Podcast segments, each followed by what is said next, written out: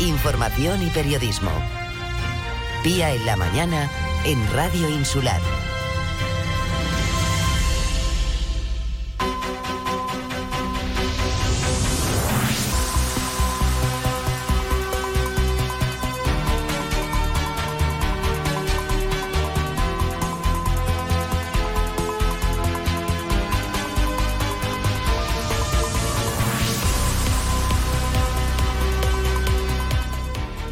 Ministerio para la Transición Ecológica ha otorgado al Ayuntamiento de Puerto del Rosario el premio Semana Movilidad Sostenible, el premio de la Semana Española de la Movilidad Sostenible.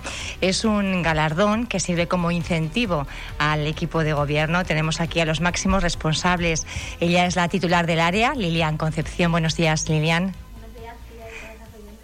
Viene acompañada además de Diego Naya, él es ingeniero y también el asesor en esta materia del equipo de gobierno. Buenos días, Diego. Bueno, ante todo, felicidades por este premio que estábamos comentando ahora fuera de micrófonos. Eh, es el único premio que se ha otorgado al, tramo, digamos, que va, ¿verdad?, en, este, en esta semana a ciudades de eh, entre 10.000 y 50.000 habitantes. Yo no sé cuántas ciudades se habían presentado, eh, bueno, pues a, a esta semana y han participado en ella. Bueno, fueron más de 500. más de 500. Eh, más, de 500 municipios por España. Creo que España fue el segundo en Europa en aportar municipios y, fueron más de 500 municipios. Creo que municipios canarios había unos 10. Y, bueno, y ya no sé en qué categorías, o sea, es el número de municipios, pero no sé cuántos municipios de ellos están entre 10.000 y 50.000 y cuántos en más de 50.000. ¿no? El caso es que, bueno, eh, 500 en total, en ese tramo que va, entendemos que eran también muchísimos, aunque no sepamos ahora mismo cuantificar, pero que el premio haya recaído eh, en Puerto del Rosario, entendemos que las cosas en este ámbito se están haciendo bien. Pues sí, la verdad que así lo entendemos nosotras y estamos súper contentas por haber recibido este premio, este reconocimiento que nos ayuda y nos impulsa a seguir por esa senda. Precisamente las medidas que nos han premiado también han sido las que más polémica han generado, así que eso, lo quieras o no, nos da... ¿Cuáles son? Porque yo las he, las he nombrado un poquito eh, al inicio de, del programa, ¿verdad?, en el sumario, eh, que tienen que ver con la reestructuración de, de la guagua urbana. De hecho, hace, ha recibido hace poquito unas críticas también por parte del Partido Popular en una nota de prensa, ¿verdad?, en este sentido. Y luego, por otra parte, es la supermanzana zona escolar segura. Vamos a hablar de las dos. Eh, ¿Qué es lo que se ha criticado más y qué es lo que se ha hecho bien por su parte? Bueno, pues por una parte tenemos esa reestructuración de la guagua urbana que vamos a pasar de 33 paradas, me parece que tenía el anterior, a 11 paradas y las marquesinas accesibles que si no fueran accesibles, si no cumplieran como cumplen, no nos habrían tampoco otorgado ese, premio porque es lo que ponen en valor. Las marquesinas son ecológicas también y están hechas con perspectiva de género, se les ha puesto mucho mimo. Y luego, por otro lado, tenemos también el camino a la zona escolar segura. En este punto, Lidia, antes de, seguir, eh, precisamente hablábamos de las críticas que había suscitado por parte de la sociedad y también por parte del Partido Popular, que precisamente lanzaba una nota de prensa, ¿no? Y los populares criticaban que una de las paradas, eh, digamos, más importantes relacionada a la ubicada en las cercanías del Centro de Salud eh, Puerto del Rosario 2, pues se había eliminado. Mm, ¿Qué es lo que ha motivado esta decisión? Bueno, básicamente lo que se ha hecho es, eh, las paradas se han colocado estratégicamente para cubrir aproximadamente como 500 metros, entre 500 mm. metros más o menos una de otra. En el peor de los casos en el que te encuentres en la mitad entre dos paradas, van a estar a cinco minutos a pie. Y bueno, hay que entender que eh, el servicio de guagua es un transporte de cercanía para puerta a puerta ya tenemos el servicio del taxi. En el caso de que hayan personas mayores o con problemas de movilidad, el ayuntamiento también tiene unos bonos de taxi para personas con movilidad reducida o personas mayores para que puedan ir al, al centro de salud sin ningún problema o donde lo necesiten y eh, reestructurando esta, este itinerario pues vamos a poder cubrir otros lugares que no que no cuáles serían un poco las novedades y cuáles también las cuentas pendientes bueno también no sé poner varios datos que creo que pueden ser interesantes. Eh, primero que tenemos un gran reto porque todo el mundo conoce que la guagua urbana actual pues prácticamente va vacía y no responde. O sea, el gran reto que también se, se propone el equipo de gobierno es optimizar los recursos públicos que tiene. Y, todo el mundo conoce pues bueno del déficit de, de la guagua urbana. Y, también a la vez que podemos optimizar y debemos, es un, una obligación, ¿no? Optimizar lo público, también dar mejor servicio a la ciudadanía, lo estaba explicando la concejala.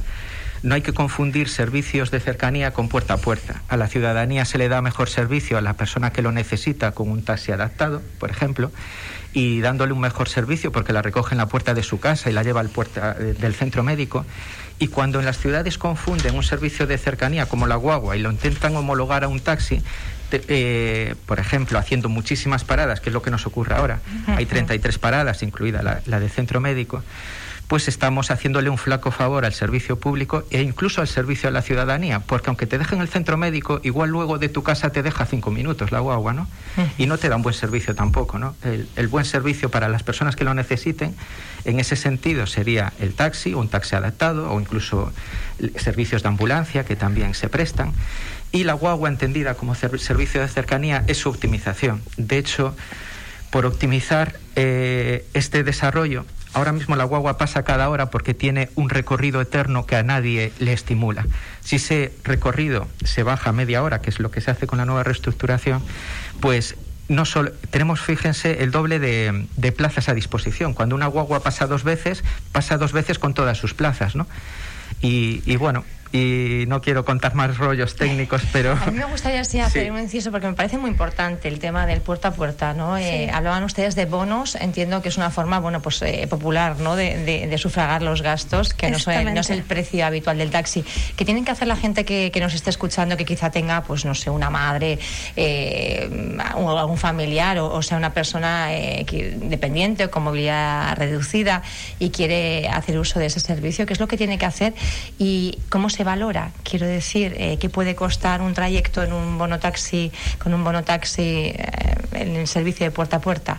Bueno, pues ahora mismo la verdad que no sabría decirte exactamente cuánto cuesta, porque esto realmente lo gestiona la Concejalía de Transportes y es a modo subvención. Creo que se solicita mediante un registro de entrada, no sé si se, se solicita durante todo el año o hay una convocatoria anual preguntar en la Concejalía de Transportes uh -huh. para poderte ampliar un poco más esa información, pero sí sé que, que, que se es da. un servicio que son complementarios claro. y que lógicamente ustedes cuando han hecho el trazado estratégico de esta guagua tienen en cuenta que ese servicio se está prestando ya. Exactamente. Eso, sino que incluso la concejala ha derivado dinero, o sea, ya sí. existía ese servicio, pero se ha reforzado eh, con uh -huh. más dinero. Ustedes han dirigido alguna partida sí, presupuestaria precisamente nuestra, para reforzar sí. ese servicio, ¿no? Exactamente. Entendiendo pues esa esa complementariedad que normalmente la idea es que depende de otra concejalía y uh -huh. que tiene todos los datos, pero la idea es que cueste como la guagua o menos. Realmente a la usuaria no le costaría más dinero, sino probablemente igual o menos. Y esa es la idea de realmente poder atender a la Que sea eficaz realmente ese servicio y que, y que atienda las necesidades Eso y la demanda es. de la ciudadanía, ¿no? Sí, como ahora, por ejemplo, el servicio que tienen de taxi a la demanda, que también lo ha sacado la, conceje, la Concejalía de Transporte, eh, que está cubriendo rutas y zonas a los que la guagua no llegaba, creo que son 50 céntimos por persona el viaje, si no me equivoco, es un precio bastante, bastante bueno. Uh -huh. La verdad es que se está mejorando, bueno, pues con este tipo sí. de, de, programas y de iniciativas eh, esa movilidad. Hablábamos también de otra de las eh, medidas, ¿verdad?, que ustedes presentaron en esa Semana Española de la Movilidad Sostenible y que tiene que ver con los entornos de los centros escolares, esos entornos seguros con una uh, reducción de velocidad eh, bastante, digamos, importante. Sí, disculpa, Pía, para matizar una ¿Sí? cosita también, que de todas formas, aunque no pare la guagua en la misma parada, está relativamente cerca. Hombre, si una persona está malita, malita, hasta el punto de que no puede caminar, pues normalmente vas a preferir ir en un taxi antes que, que en la propia guagua, porque ahora mismo tardas una hora en poder llegar uh -huh. casi al centro de salud, ¿no? Eh, pero está a unos 5 o 6 minutos más o sí. menos a pie. Sí, desde... calculado más. Sí. Exactamente. Con lo cual yo, por ejemplo, que me he criado en Las Palmas de Gran Canaria para ir, eh, yo no tengo guagua para poder ir al centro de salud en donde vivo en Las Palmas. Bueno, me crié en el barrio de la Isleta, es un barrio que tiene muchos habitantes y para ir hasta el centro de salud tengo que ir en taxi o, o a pie y me queda bastante más lejos que seis minutos andando. Uh -huh. Uh -huh. Hablábamos ahora sí de esos entornos eh, de los centros escolares, entornos eh, seguros. Han reducido la velocidad en ciertas calles a los 20 kilómetros a, la hora, me parece que es ¿no? el límite. ¿Cómo está funcionando? Porque empezaron ustedes aquí en el centro con una prueba piloto. La idea era extenderlo a otros centros escolares de otros pueblos incluso. Sí, bueno, pues de momento está funcionando bastante bien. Al principio tuvo bastante crítica, hubo personas de, relacionadas con el sector del automóvil, por decirlo así, que nos decían un poco, bueno, que, que por qué no poníamos la señal de peligro niños en vez de la señal residencial. Y nosotros les decíamos que el peligro no eran los niños, que eran los coches, que eran ellos a quienes había que ponerle la limitación y darle más derechos a las personas. una cierta parte de pedagogía, ¿no? Claro, exactamente. Todo depende del prisma con el que se mire y a quien quieras poner en el centro. La movilidad sostenible lo que trata es de invertir esa pirámide en la que antes el vehículo personal, el coche, era el centro del universo y ahora lo que se está tratando es de invertir esa pirámide y darle espacio a la gente en la calle para que la disfrute también, que por cierto también da eh, cobertura legal a personas que están usando la vía pública ahora mismo por el mal estado en el que se encuentra el acerado. Ya vemos a muchas personas que van por la calle con su carrito, con su silla de ruedas, con sus muletas por la carretera. Pues este tipo de señales les da cobertura legal para poder hacerlo así hasta que se puedan ir arreglando las vías. Y bueno, pues hicimos una cuña muy grande en los alrededores de aquí del Colegio Puerto del Rosario y hemos hecho ya en otros dos sitios que nos lo han pedido como el Matorral y, y en la Honduras y continuaremos. ¿Está funcionando ya en el Matorral en la Honduras también? Sí, sí, sí, sí. sí. Ahora como estamos con este tema de, de, COVID y demás, que no nos acercamos tampoco mucho las mamis y los, y los papis al centro, no suele ser eh, quizá las aglomeraciones que, que se hacían antes. No sé si cómo está cómo están siendo las salidas y las entradas en los centros escolares. Bueno, Porque seguimos viendo todavía, a pesar de que hay algunos espacios ¿no? que, que están habilitados eh, como zonas, entornos seguros, la verdad es que vemos pues muchos eh, conductores nerviosos eh, con el claxon pitando, padres y madres a última hora corriendo. Es un poco una imagen muy habitual que poco a poco tenderemos a ir, que, se, que vaya desapareciendo. ¿no? Sí, de todas formas en Matorral, por ejemplo, lo que estamos haciendo no es limitarlo al colegio, sino a todo el barrio. O sea, pacificar el tráfico, por así decirlo, la zona perimetral del barrio será a 30 kilómetros por hora y la zona interior a 20, dando prioridad a las personas para el uso de, la vía, las personas que vayan sin coche. ¿Todo esto sin reductores de, velocidad o también están haciendo uso de, de este tipo de mecanismos? ¿Cómo se está comportando la ciudadanía? Bueno, lo que vamos a intentar también es irlo acompañando, que se irá en una segunda fase eh, por los mejores reductores de velocidad que son los pasos de peatones en 3D de verdad, los pasos elevados. Y poquito a poco iremos haciendo por distintas zonas. Eso es lo más efectivo a la hora de reducir la velocidad porque al fin y al cabo el, el, típico de plástico, no sé exactamente el material del que está hecho, lo único que hace es Mm, termina molestando tanto a los vecinos que los propios vecinos normalmente le, se lo cargan, quitan los tornillos y al final no tiene el sentido para el que fue creado. Sin embargo, el que es físico y fijo, ese no lo pueden quitar y sí que te obliga a reducir la velocidad. Y, aporta accesibilidad. También. Que las personas que caminan no tienen que bajar y subir bordillos con el paso de peatón, pues pues acota También es importante, ¿no? Sí, cuando están haciendo además eh, aceras de plataformas únicas, lógicamente eso. ¿Qué otras zonas vamos a tener el eh, servicio de guagua, por ejemplo? ¿A qué otras zonas de Puerto del Rosario va a llegar o hay perspectivas? Porque veíamos eh, por primera vez, ¿no? El entorno de, de Rosavila, que era una reclamación, bueno, pues antiquísima de los vecinos y vecinas, pero hay otras zonas también que están demandando. Claro, queremos sacar después de este del recorrido de esta guagua, que el recorrido será ayuntamiento, calle Almirante Layerman, te lo estoy diciendo en orden, después irá a la calle Manuel Velázquez Cabrera, entrará a la zona del Millares, eh, seguirá por Majada Marcial, Jacinto Benavente, bajará a calle Tenerife, cogerá hacia el barrio de Tamogán, llegará a Los Pozos y volverá al ayuntamiento queremos rodeando, hacer- digamos, Sí. lo que es Sí. eh, el centro de la de y la me faltó el hospital, Eso perdón, es, pararía en el hospital, primero también, Sí. perdón. Entonces, ese sería uno de los recorridos que estamos trabajando ya en un segundo recorrido en el que compartiría prácticamente todas las paradas, pero las últimas que la primera línea las haría en el hospital y en el barrio de Los Pozos, en- entre Playa, Playa de los Pozos y, y el Palacio de Congresos.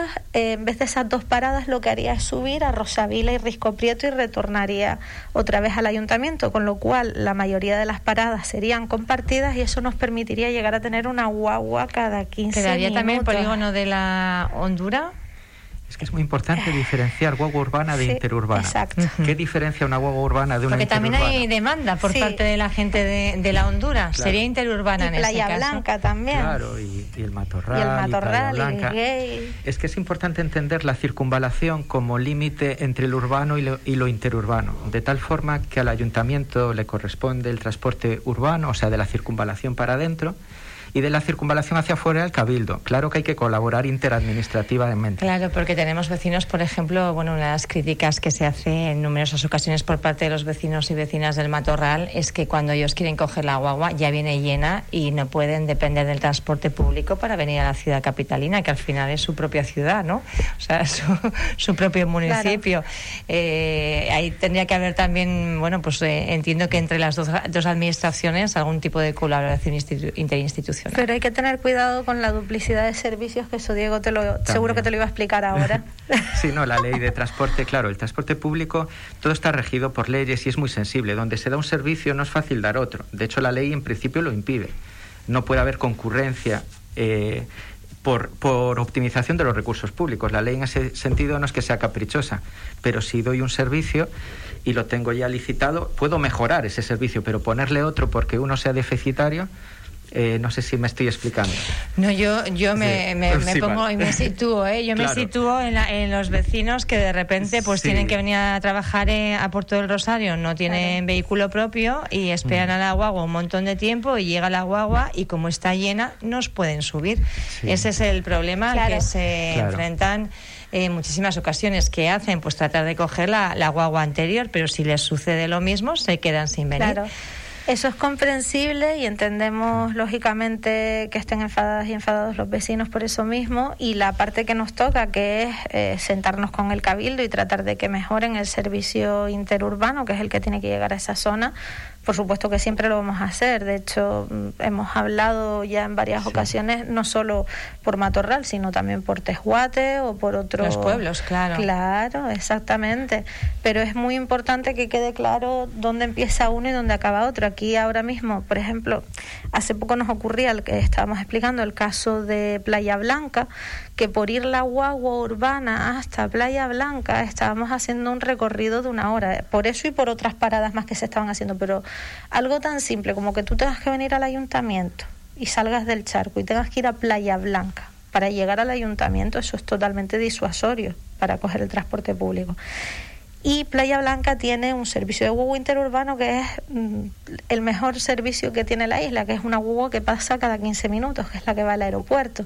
Entonces, ya con ese interurbano estaban teniendo mejor servicio que el que todavía aquí estamos soñando Que lo que con él. encima era ralentizar el, el- Exactamente. el propio servicio Entonces, del ayuntamiento. Esas cosas también hay que mirarlas bien y también que si, ¿por qué Playa Blanca y no Matorral o no Guisgay? Porque Guisgay ni siquiera tiene guagua interurbana. Habría que ver también la demanda ¿no? de, de los ciudadanos, eh, a ver cómo, cómo ofrecer el mejor servicio a la mayoría Claro, de la, de la eso- ciudadanía. eso La demanda lo- también es importante. Claro, es lo complicado. Nosotras siempre tenemos que mirar por el bien general. Y a veces no llueve a gusto de todo el mundo, lo entendemos. Resultados. ¿Cuándo se van a poder ver? Porque claro, decían ustedes, el gran reto es eh, bueno impulsar el servicio Claro. urbano de guagua y que realmente vaya, que sirva ¿no? a la Claro. ciudadanía al final, es el objetivo. ¿Cuándo se van a poder medir resultados? Pues yo creo que durante este año estamos ya colaborando con la concejalía, la compañera Sonia Álamo de Transporte para sacar ese nuevo pliego de servicio de guagua urbana y vamos por este año no te voy a decir una fecha concreta porque a mí con eso no me gusta tampoco decir algo Pero que no más o depende menos solo para de el mí. verano, no es una fecha sí, yo concreta, espero pero que para sí, el verano. Yo espero, espero que sí.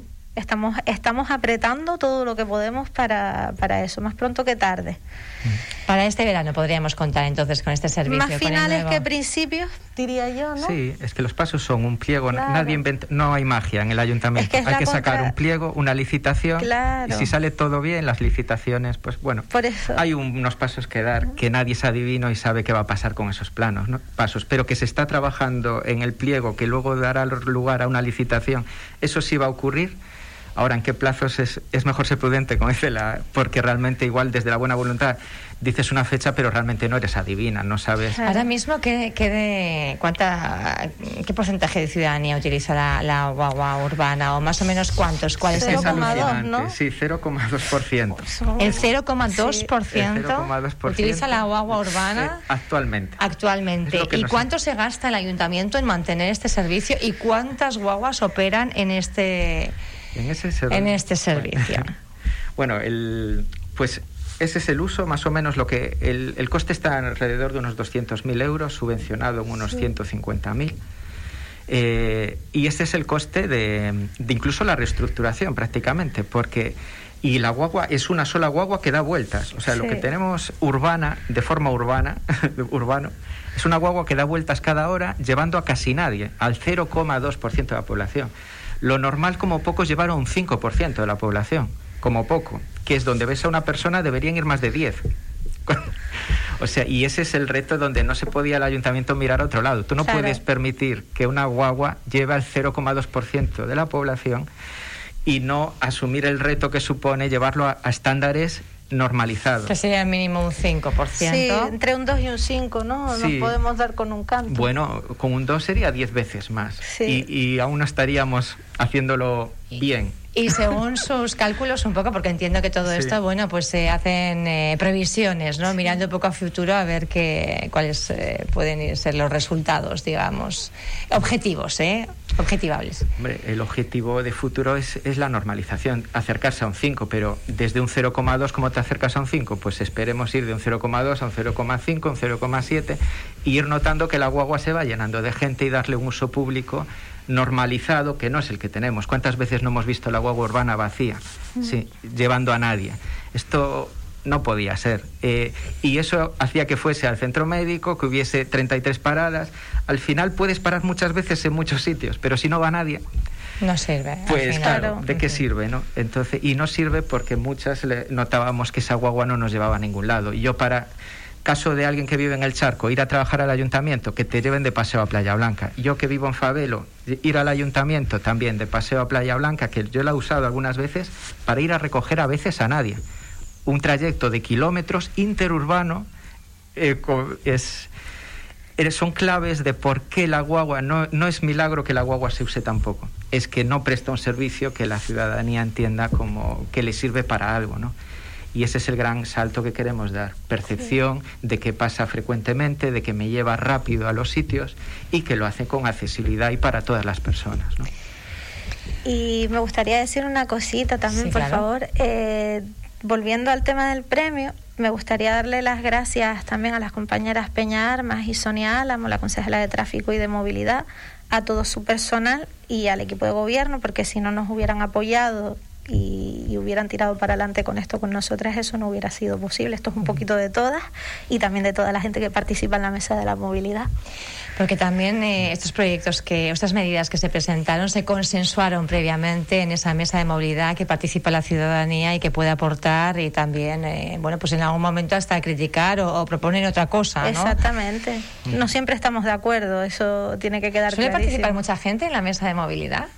Sí, ahora mismo. Eh, eh, llevamos desde octubre de 2019 y, y, es una asamblea al mes. Y en esa, esa regularidad ha habido más y menos gente, ¿no? Que es también mm. natural. Bueno, también son tiempos complicados, ¿no? Para, para establecer, bueno, pues un modus operandi. Eh, es complicado porque a veces habrá habido pues reuniones presenciales, otras telemáticas. Hemos tenido, tenemos cuatro grupos en total de la mesa de la movilidad, porque tenemos un grupo genérico en el que hay casi 50 personas que es básicamente para compartir información relacionada con la movilidad sostenible y dependiendo de la implicación que quiera tener cada persona, que ha habido bastante ganas, eso nos ha hecho tener que crear otros grupos más. Uno lo tenemos con el CAI, con el Consejo Amigo de la Infancia, que ahora la, la próxima mesa va a ser monotemática para ellas y para ellos, que por fin nos van a traer las propuestas en las que han estado trabajando este último año. Sí, se escucha muy poco ¿eh? a los jóvenes, ¿verdad? Y a los niños y niñas. Al final, si queremos hacer ciudades para las personas, tenemos que contar con, con, las personas, también con las pequeñitas, que tienen mucho que decir y que aportar. El CAI está en la mesa desde el minuto uno. De hecho, se cambió el horario de la mesa para que cuando se hicieran asambleas pudieran, pudieran acudir, fuera un horario que les viniera bien. Tenemos otro grupo que es el de propuestas, genéricas así de, relacionadas con la movilidad y un grupo de seguimiento que es para que si alguien detecta que algún servicio no se está prestando de manera correcta pues no pasó la guagua eh, por ejemplo la guagua que es accesible o personas que a lo mejor en algún momento han tenido alguna queja sobre algún taxi o lo que sea pues por ahí por medio de ese grupo de alguna forma les ayuda también a ustedes a fiscalizar ¿no? esos servicios eh, que son externalizados y, que, y que precisan bueno, pues de alguien que vaya vigilando para ver si se cumple o no se cumple. Claro.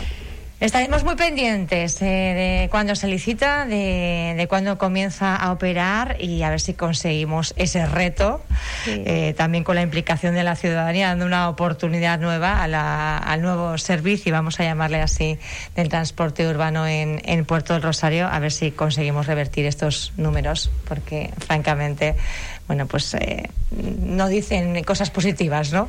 En cómo se ha estado prestando este servicio desde hace muchísimos años. Diego Yenaya, gracias por estar con nosotras. También Lilian Concepción. Gracias. Un placer como siempre y enhorabuena. Muchas gracias. Buen día, gracias.